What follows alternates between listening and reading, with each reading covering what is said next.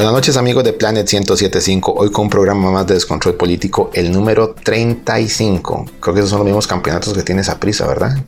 Eh, no sé, yo soy liguista, lo que sé es que tenemos Ay, qué pena, qué pena, ¿verdad? ¿Y cómo les costó llegar a 30? No importa.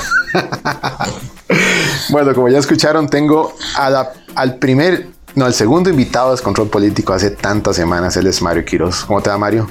Bien, Esteban, un gusto saludarte y un gusto saludar a todos los escuchas del programa. Madre, te he visto muchas veces en tele en estos días, ¿no?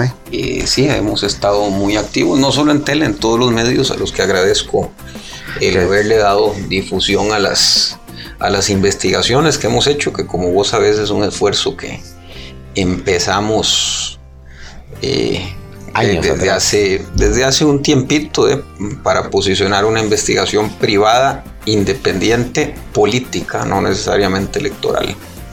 Mario, estamos a menos de un mes de, las, de la segunda ronda. Eh, ya pasó un mes desde el resultado de la primera ronda y tenemos más puntos de análisis. ¿Por qué José María Figueres y por qué Rodrigo Chávez en segunda ronda? Primer factor, abstencionismo. Eh, si uno ve el porcentaje de José María Figueres no es un 26, el porcentaje de José María Figueres sigue siendo un 17% del padrón electoral, que es lo que todas las investigaciones han venido dándole. Lo que pasa es que cuando se convierte a voto efectivo eh, y, se le tiene efecto el abstencionismo, eso se convierte en un 26. Eh, pero no pasa de ser un 17. Lo que sí es cierto es que en el caso de José María Figueres, es un 17 duro. Es un bloque duro eh, eh, de que lo ha logrado sostener a raíz de, a, lo largo de todo este tiempo. Y, bueno, en el caso de Rodrigo Chávez y, y Eli Feinsack eran los únicos dos candidatos que venían creciendo. Eh, no obstante, Rodrigo Chávez tiene la enorme ventaja de que le empieza a comer el queso a don Fabricio Alvarado y súmele a eso también el voto eh, que recoge de los expartidarios de don Juan Diego Castro y eso también con el efecto del abstencionismo le da para pasar a segunda ronda. Ciertamente uno tiene que tomar en cuenta que estos dos candidatos que pasan suman únicamente un 26% del padrón. Entonces fueron las minorías más pequeñas en primera ronda.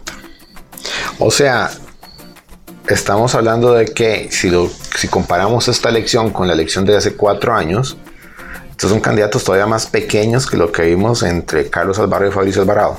Eh, no lo he calculado como porcentaje del padrón o no lo tengo fresco, eh, porque no he hecho ese cruce entre Carlos y Fabricio eh, como porcentaje del padrón. Lo que sí puedo decir es que Liberación sí crece en 130 mil votos reales, con un asterisco que hay que ponerle 120 mil los crece en eh, provincias centrales y en las provincias costeras crece de manera real solo 9 mil votos. Que históricamente fue una de las zonas más fuertes de liberación. Correcto. Fabricio Alvarado se cae mucho en las zonas costeras y eso lo recoge Rodrigo Chávez. Entonces, eh, ahí hay un movimiento de votantes interesante eh, ¿Qué, es lo que produce? Al final de cuentas estamos hablando de cuatro grupos de, votantes. El bloque duro de liberación, Doña Linet que tenía lo que era el 6-7% de la unidad histórico, que es lo que saca al final, más el bloque de indecisos más suave, que al final probablemente se dividieron entre Don Eli Feinsack y el abstencionismo. Y después otro grupo de votantes que estaba eh, curiosamente decidiéndose entre dos extremos, don José María Villalte y don Erifensa, pero era el mismo grupo de votantes, nunca crecieron al mismo tiempo. Y un último grupo que nunca creció tampoco al mismo tiempo, que era don Fabricio y don Rodrigo, y que juntos sumaban alrededor de un 32% de, de los votos. Mario, pregunta, ¿vos esperabas el resultado que obtuvo Linet Saborio? No, creo que lo de Linet eh, Saborío y lo de Fabricio Alvarado sí fueron sorpresas. Al igual que fue una sorpresa lo de Rodrigo Chávez, porque cuando se veía el crecimiento de Rodrigo en los trackings que hacíamos, la gran pregunta era si le iba a dar. Eh, lo de Linet Saborío parecía que le daba para pelear. Y yo aquí tengo que decirme de una hipótesis que, eh, que, venía tal vez expresando mal, que era que los debates no los gana nadie. Y es cierto, creo que, con, tantos candidatos es muy difícil tener un, desempeño en un debate que lo haga uno destacar muchísimo y ciertamente ninguno destacó muchísimo positivamente pero sí creo que doña Linet le afectó mucho eh, su desempeño en los debates y, la leyenda que se le empezó a montar eh, a partir de ese desempeño en los debates. Creo que al final doña Linet lo que le pasó es que su desempeño en los debates le aplanó su curva de crecimiento, porque sí iba creciendo, Doña Linet era el plan B de todos, ese era su mayor activo. La gente tal vez no la tenía como primera opción, pero era el plan B de todo mundo. Y al final con su desempeño en los debates eh, de ese plan B se destrozó y lo que se quedó fue con el voto de la unidad histórica. Bueno, vamos con música. Esto es Hombres G y Suéltate el pelo.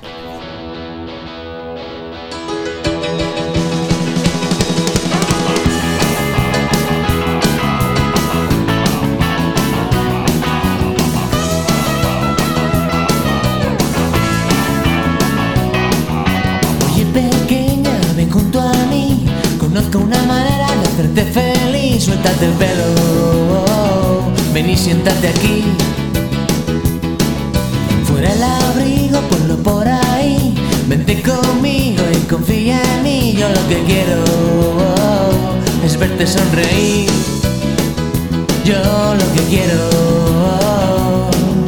es que tú bailes junto a mí, te sueltes el pelo y luego si quieres el sujetador suéltate el pelo.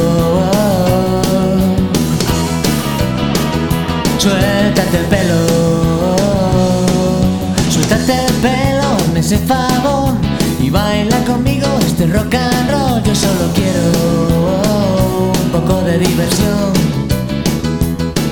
Quítate los zapatos, fuera el pantalón, apágalo todo menos la televisión, suéltate el pelo. Estarás mucho mejor. Yo lo que quiero es que tú bailes junto a mí, te sueltes el pelo luego si quieres el sujetador, suéltate el pelo. Suéltate el pelo. Me vas a dejar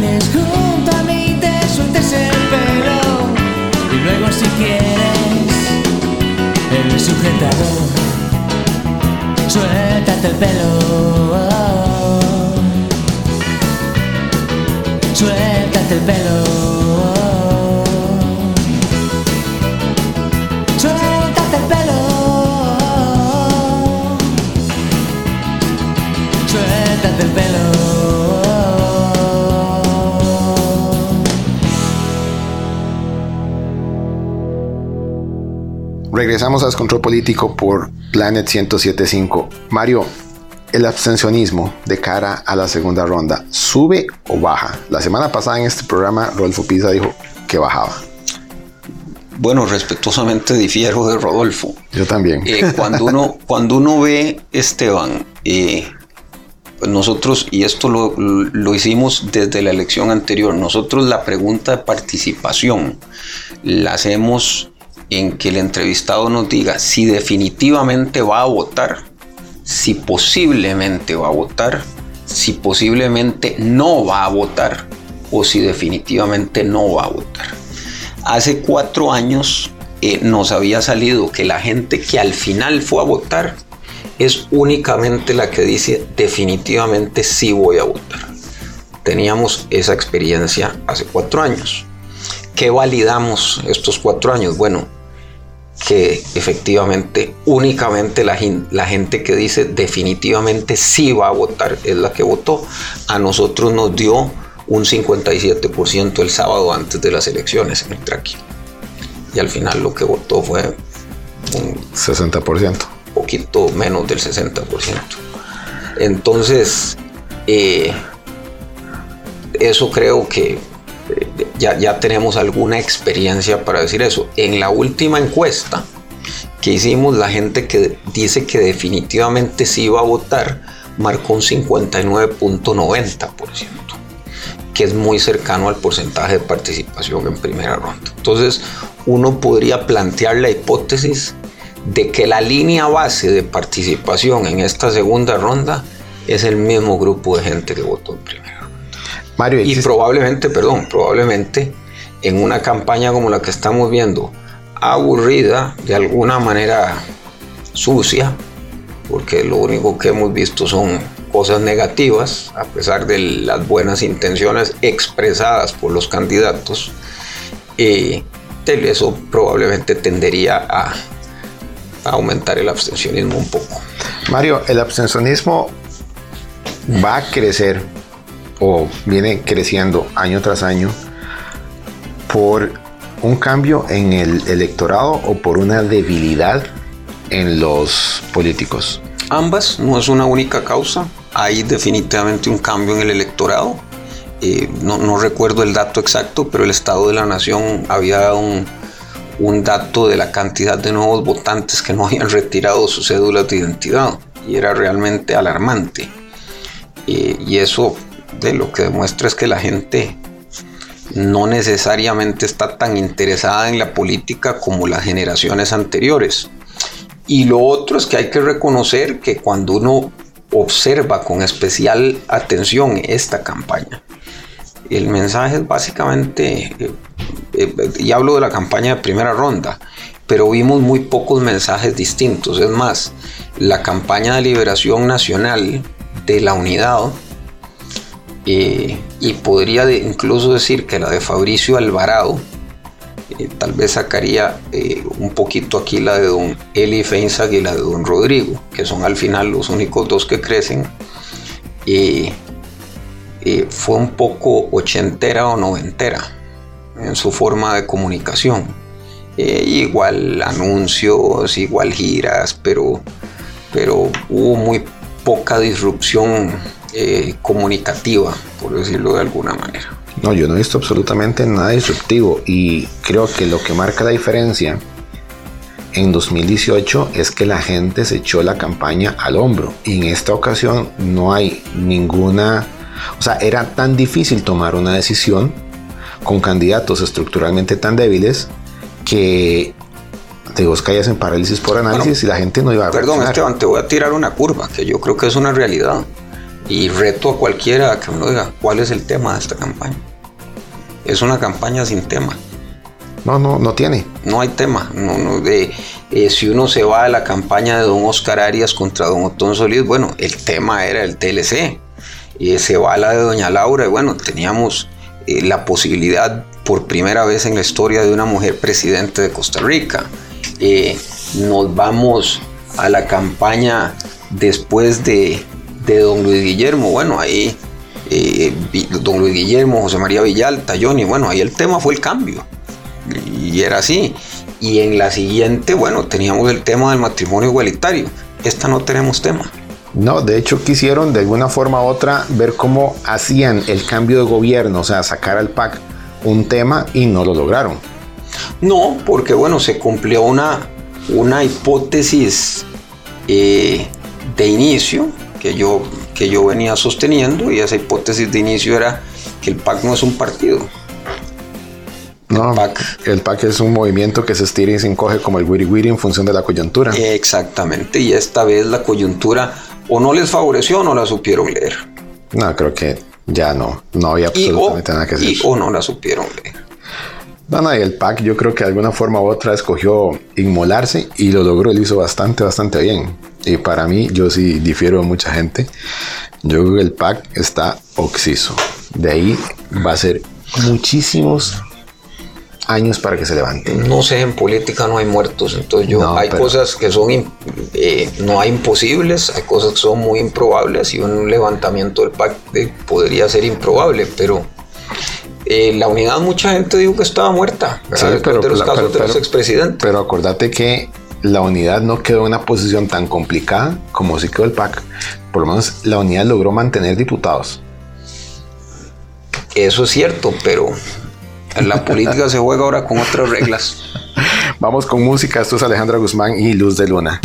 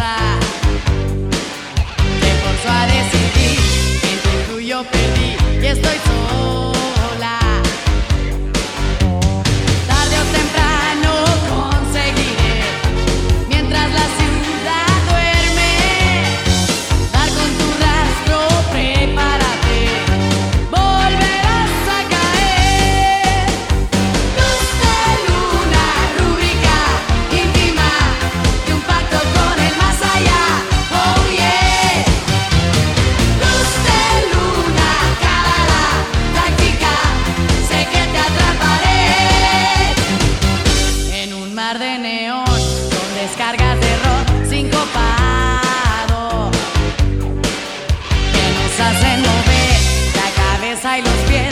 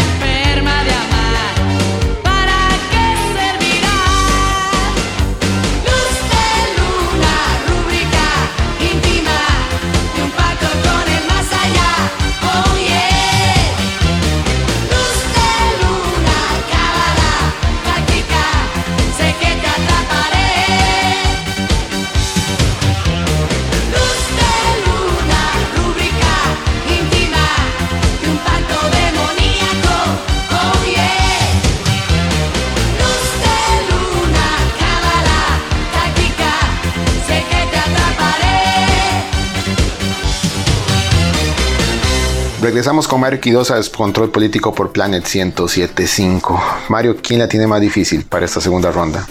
¿Rodrigo Chávez o José María Figueres? Eh, yo creo que de arranque eh, parecería ser, con lo habrá que ver los resultados de las próximas investigaciones que van a hacerse públicas como a mediados de marzo, pero con las últimas investigaciones diría que lo tiene eh, más difícil liberación por varias razones.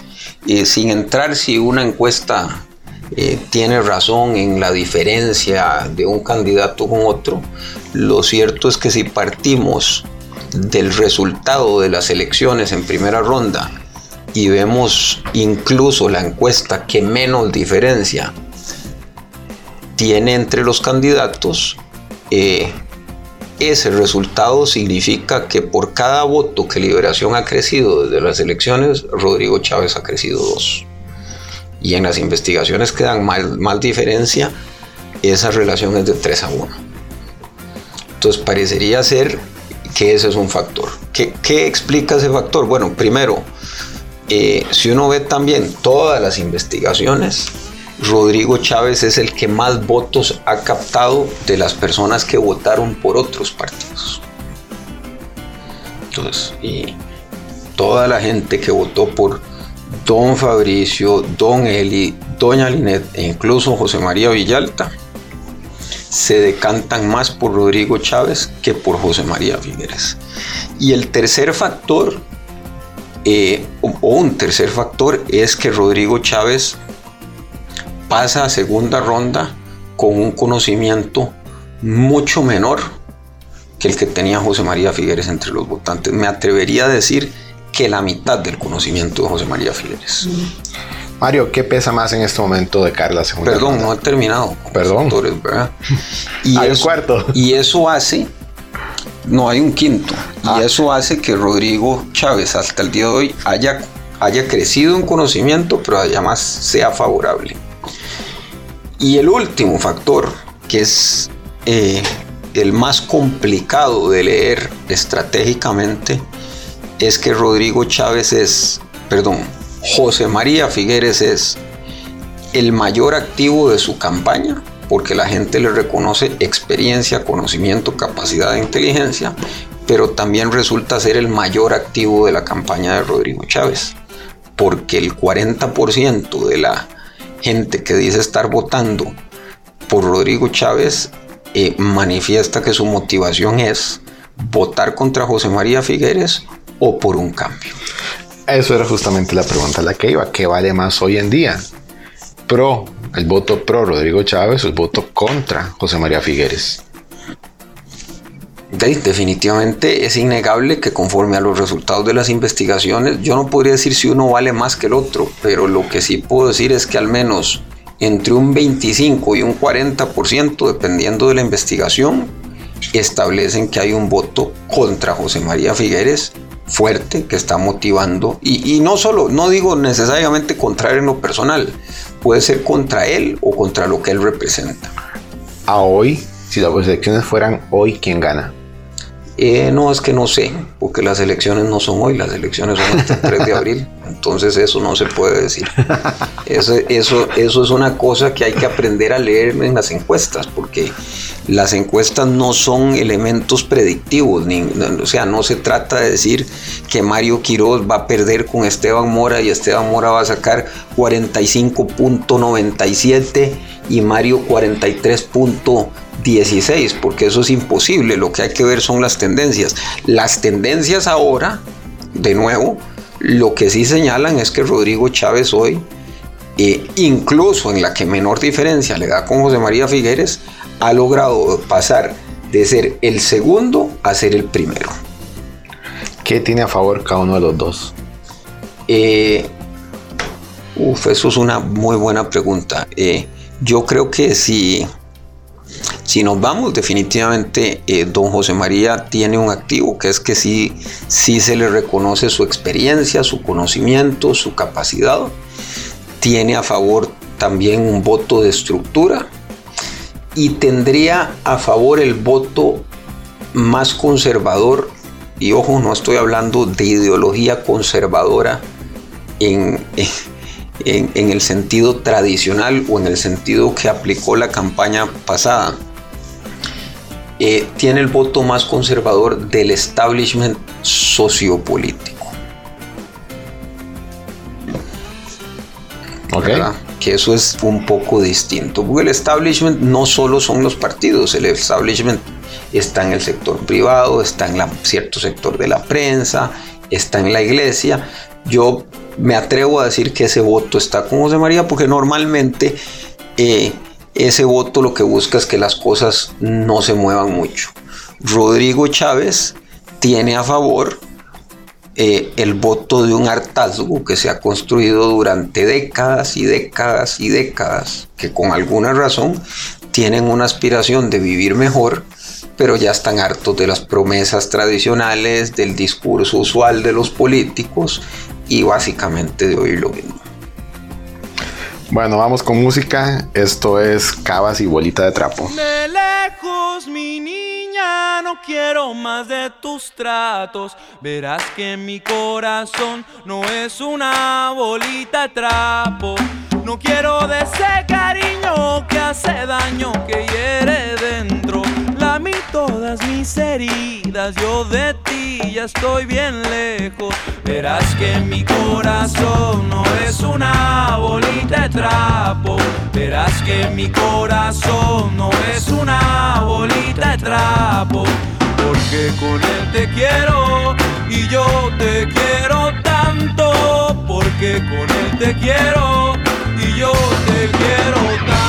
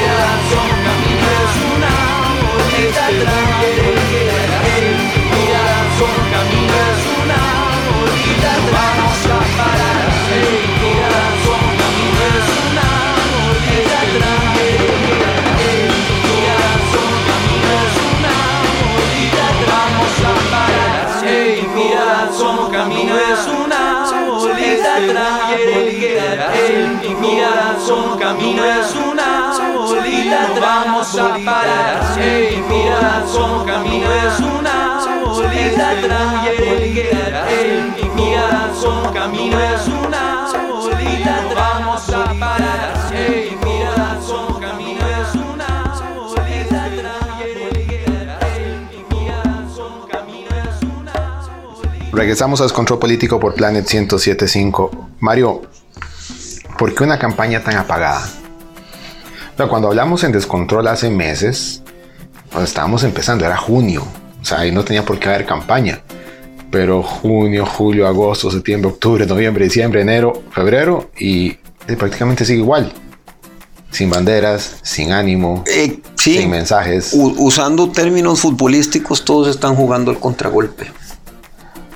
Y como nadie ataca, no hay Eh, contragolpe. Y como nadie ataca, no hay contragolpe. Pero, pero bueno, yo creo que yo creo que en esta segunda ronda o a partir del debate de Canal 7, si uno tuviera que poner una pica en Flandes, eh, de, yo creo que ahí sí se dio un ataque muy fuerte a don Rodrigo Chávez, que don Rodrigo se defendió.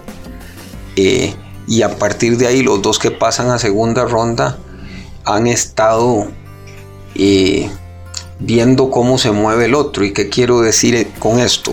La campaña de liberación se ha caracterizado porque se ha definido en función a don Rodrigo. Hay una canción que sacó Liberación recientemente.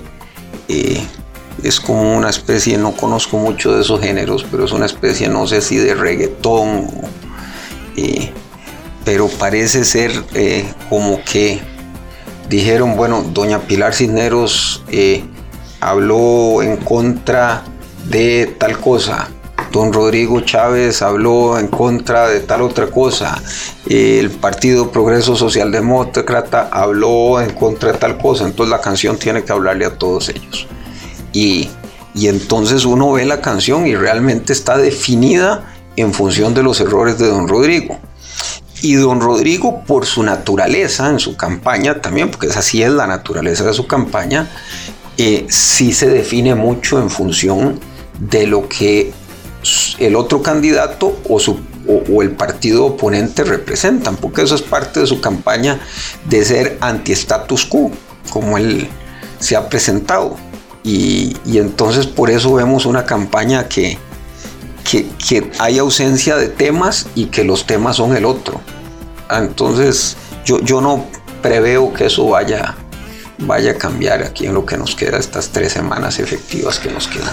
Mario, en las últimas dos o tres semanas ha habido mucho cuestionamiento de parte de la prensa sobre el financiamiento a la campaña de Rodrigo Chávez. ¿Vos crees que eso le llega a afectar? Hay que ver, tengo investigación en, en- en En campo. campo. habría que ver. Eh, el tema es complicado porque el tema de financiamiento de partidos políticos no es un tema que, que, que todo mundo maneje con claridad y por ende eh, que se entienda con claridad un caso con respecto a eso. Eh, y después... eh,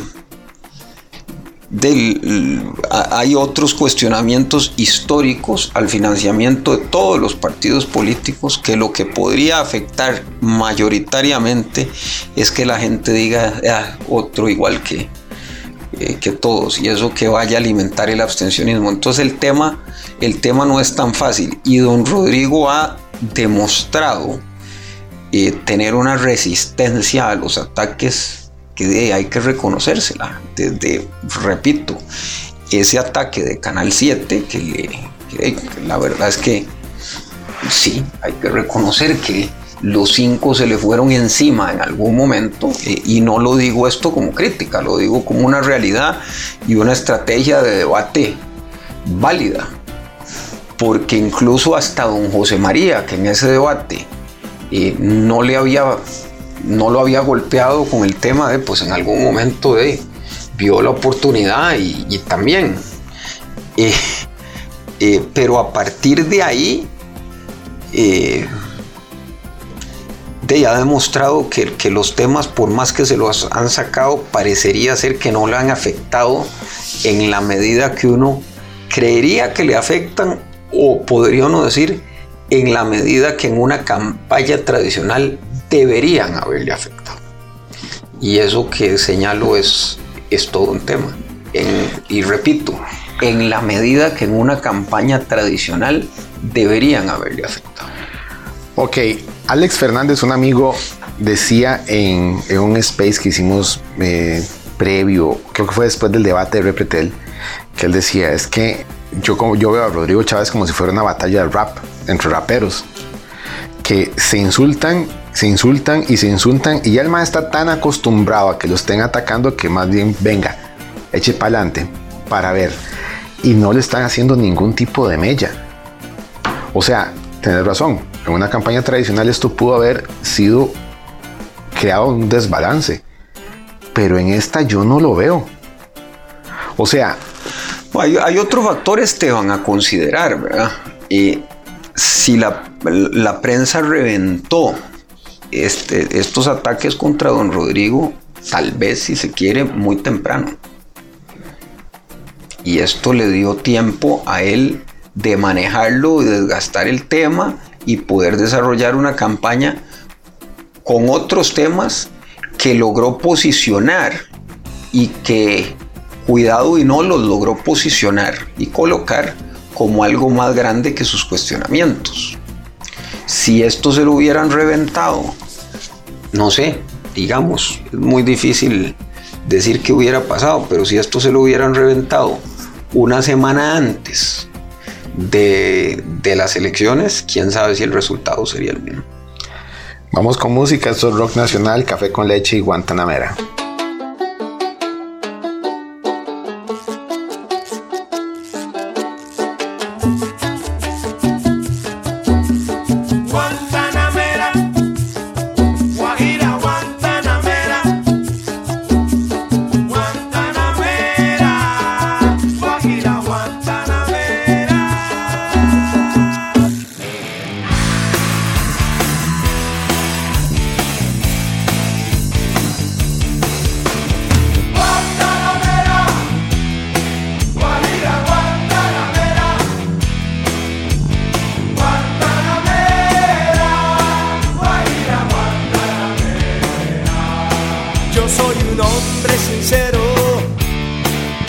donde crece la palma.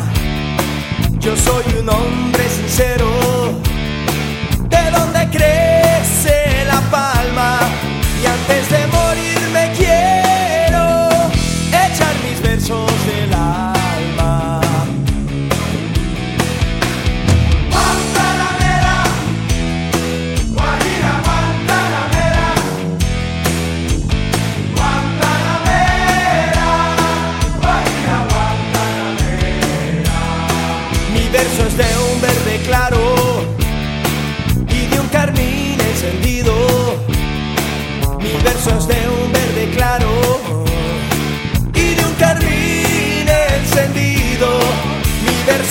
ciervo herido que busca en el monte amparo.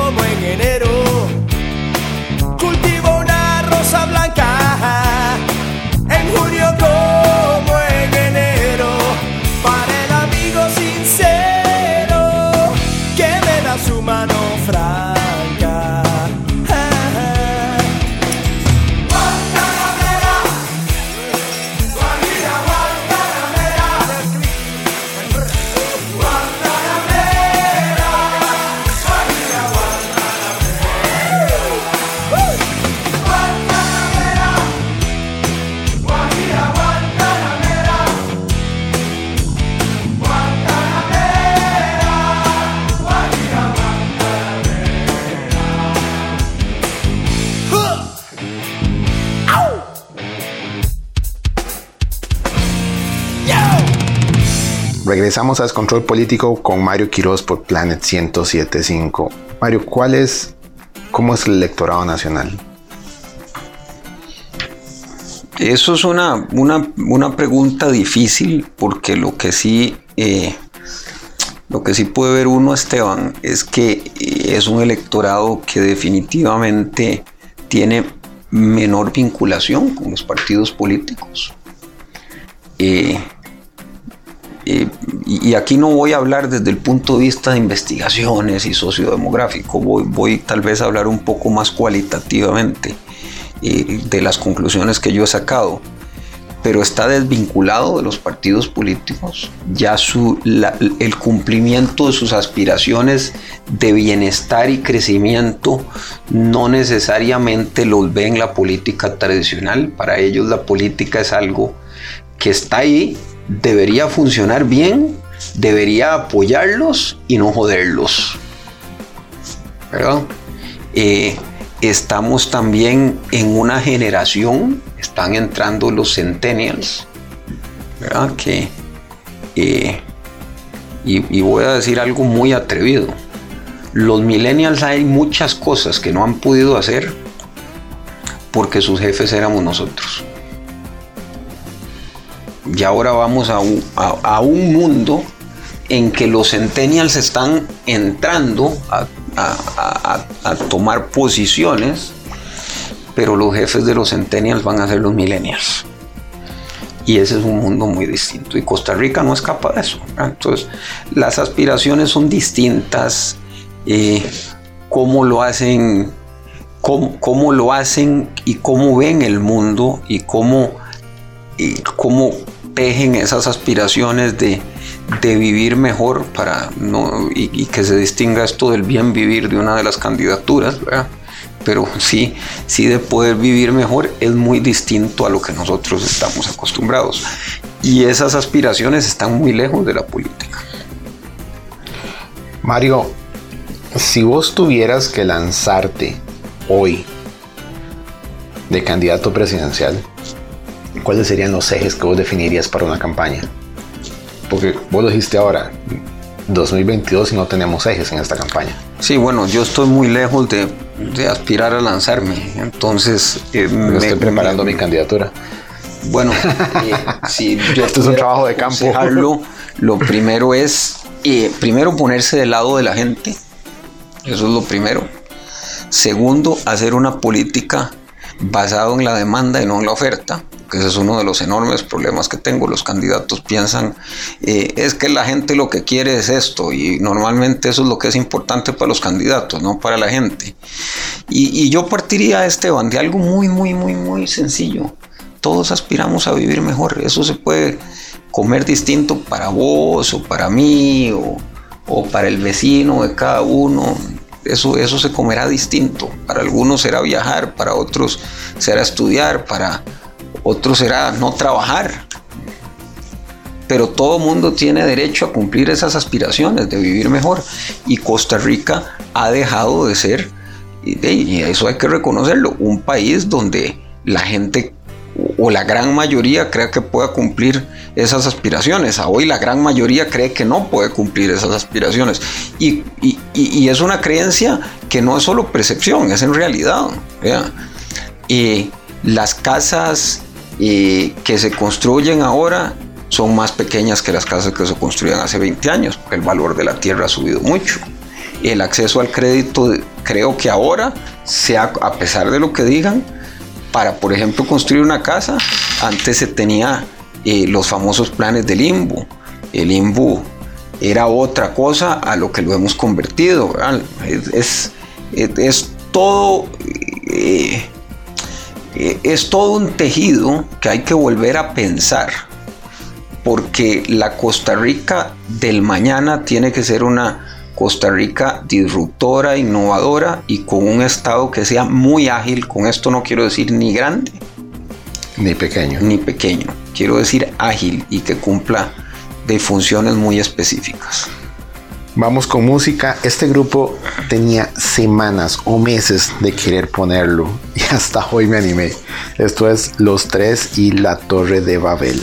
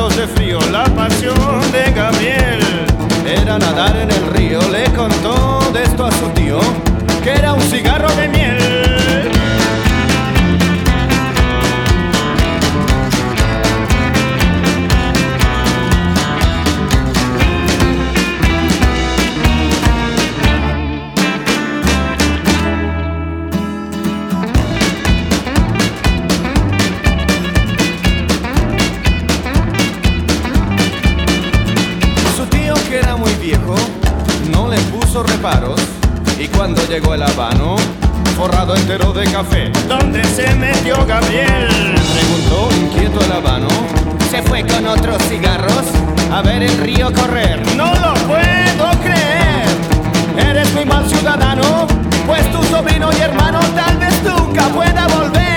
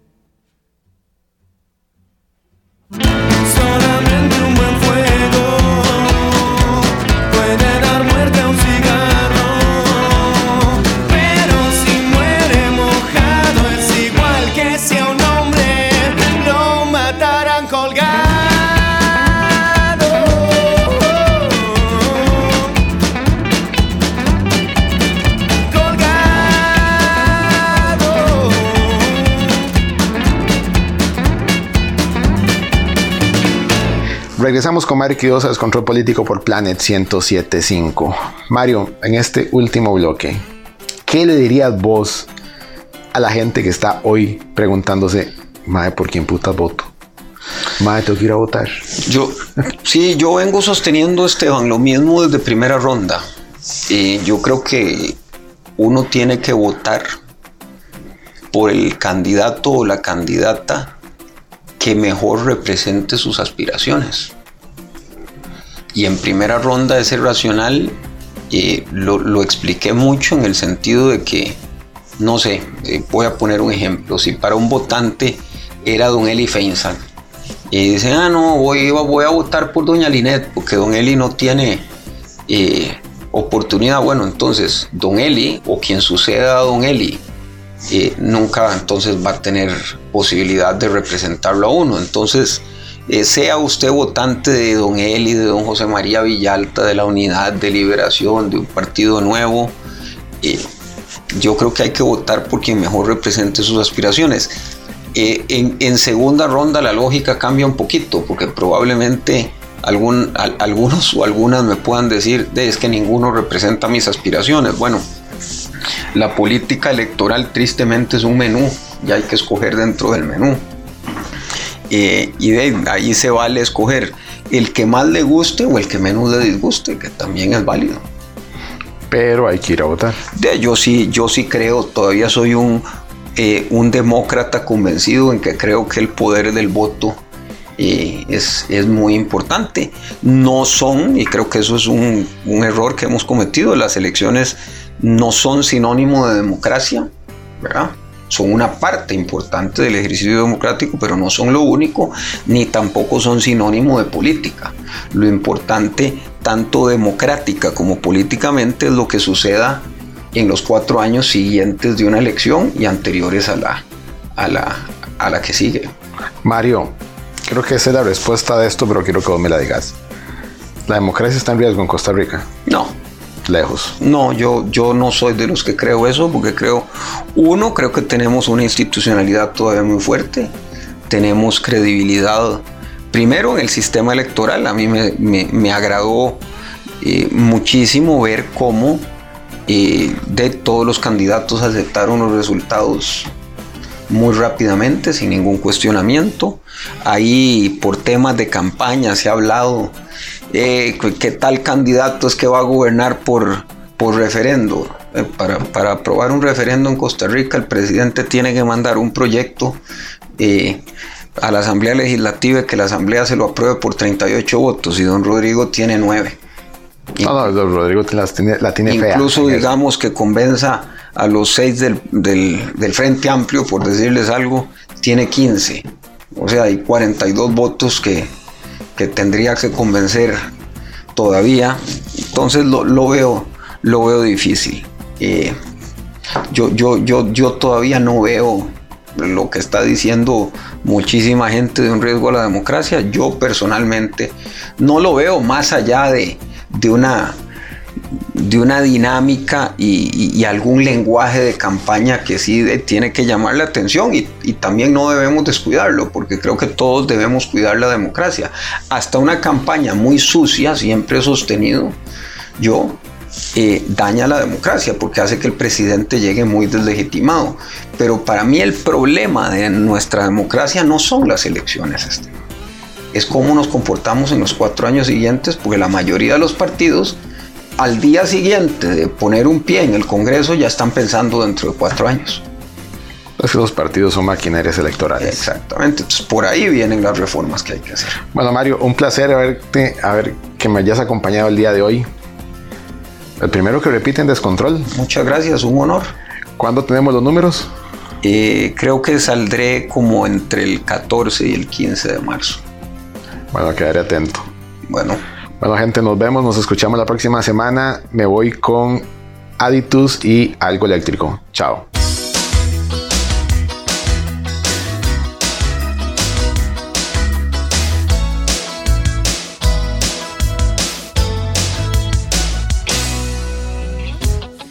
Sonrisa